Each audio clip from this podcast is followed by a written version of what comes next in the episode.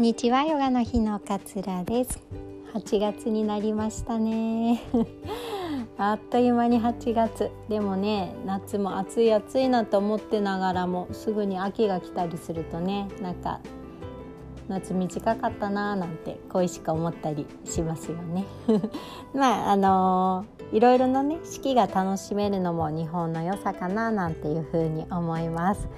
8月ね、えー、お子様が夏休みの方とかはね自分の時間が取れなくていろいろ忙しいかなと思いますが、えー、なんとかね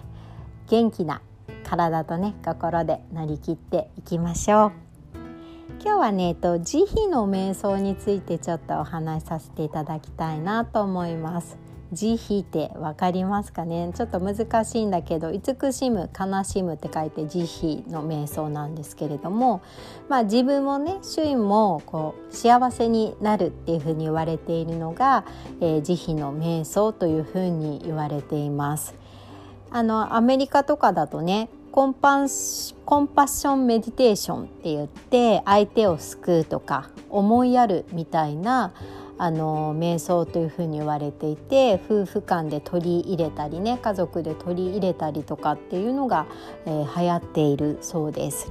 で慈悲の瞑想っていうのは自分も含めて、まあ、あらゆる対象物、えー、家族とかもそうだけれども、まあ、赤の他人も含めてあらゆる対象物や人に対してあとは地球とかね宇宙とかそういうものもそうなんですけれどもいろいろなものに対して自分が本来持つ優しさとか思いやりを持って接していくそして幸せを願うことっていうふうに言われています。まあ、ととは言ってもねなんか難しい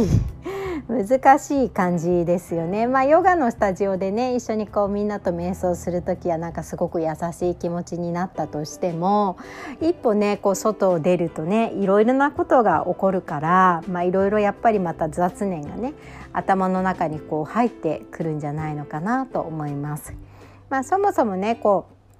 頭の中がこう混雑している時っていろいろと物事を否定的に捉える癖が出てきてしまっている時だったりします。私なんて何やってもうまくいかないよなとかあの人があの時あんなこと言わなければよかったのにとかね相手に対しての否定的なところだったり自分に対しても自分ってどうしてダメなんだろうみたいな感じで否定的に捉えちゃう癖みたいなのが出てくるとやっぱり頭の中ってシンプルに考えられないからいろいろなこう感情が行き来してしまって混雑してしまうっていうのが、えー、あるんじゃないのかなっていうふうに思います。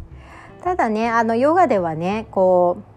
それは自分に問題があるからいけないんだとかっていうことじゃなくて、まあ、忙しい生活の中でこうあるべきとかこう考えなきゃいけないみたいな感じでジャッジしてしまうのって、まあ、みんなあることなんですよね。みんなすごくあることででも本来は自分の良さとかって良さがもあるし自分はすごく優しい人間だし本来は持っているその自分の良さ優しさっていうのが気づけなくなっちゃってるがために、えー、否定的になってしまっているだけでもともとはそういう要素をしっかりと優しい要素を自分は持っていてだからそのままでいいんだよっていうのをヨガはね教えてくれたりしています。でもこの自分って本当は優しいのになんでダメなんだろうなんでちっちゃな人間なんだろうまたあんなことでイライラしちゃったみたいなこういうふうに勘違いしている思考っていうのを、まあ、クリアにねしていく整理していくのが、えー、瞑想の大切さなのかななんていうふうに思います。でこのね慈悲の瞑想っていうのはあのすごくやり方としてはシンプルです。まあ、あの気持ちよく座ってもらってお尻とかが痛ければ座布団に座ってもらってもいいし座るのがちょっと辛いなっていう日はあのゴロンってねベッドに寝てもらってもいいしソファに座ってもらってもいいかなと思います。まあ、ただ静かなね環境を作るのがまずは大事かなと思うのでできれば自分一人の時間子供とかがいるとねどうしてもあの声とか聞こえちゃったりするから難しいと思うので、まあ、眠る前とかでもいいし自分一人の時間っていうのを作って、えー、やっていくのがまずは大事かなと思います。で自分の家族とか、えー、あとは大切な人とかパートナーとかっていうね、えー、人を思い浮かべて以下のねフレーズをとと唱えていきます。1個目があなたが安全でありますように2つ目があなたが健康でありますように3つ目があなたが幸せでありますように。4つ目があなたが安らかでありますように。この4つです。一つ一つのね言葉をまあ唱えながらね相手のこう相手を思い浮かべて安全でありますようにっていうのであれば相手の安全について深く深く願っていく。でそれが全部言えたら胸に手を当てて柔らかいこう優しい気持ちになっていく。でなんかこう心のね内側がこう温かくなっていくような感覚そんなことをこう感じてあげるといいのかなっていうふうに思います。でこれは自分の大切な人に向けての願い事でその次は、えっと、同じ言葉でいいんです同じ今のねあなた安全でありますように健康でありますように幸せでありますように安らかでありますようにこの4つを自分に向けて言ってあげます。でしっかりと自分のことを思ってね自分が本当に幸せでありますようにって自分のことをちゃんと思いながら、えー、この4つの言葉を唱えていく。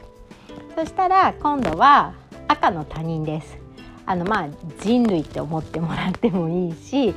例えばねマンションに住んでる人とかでもいいんだけれども、まあ、全ての人に向かって、えー、唱えていくだからその全ての人っていうのは嫌いな人っていうのも入ってくるかもしれません。でもその全ての人に対してこのね、えー、4つのフレーズをこう唱えてあげる。で最後は生きとし生きるものってよくまあ使えますよね。ヨガとかだとこの言葉って使うんですけれどもまあ全てです。人以外のもの、えー、まあ宇宙に存在しているもの全てですね。生きとし生けるものに向けてこの4つを整ええー、唱えていく。あの言葉に別に出さなくていいですよ。心の中でね、えー、唱えていく。っていう感じです。っていうことをやっていくのがこう慈悲のね瞑想っていうふうに言います。まあこう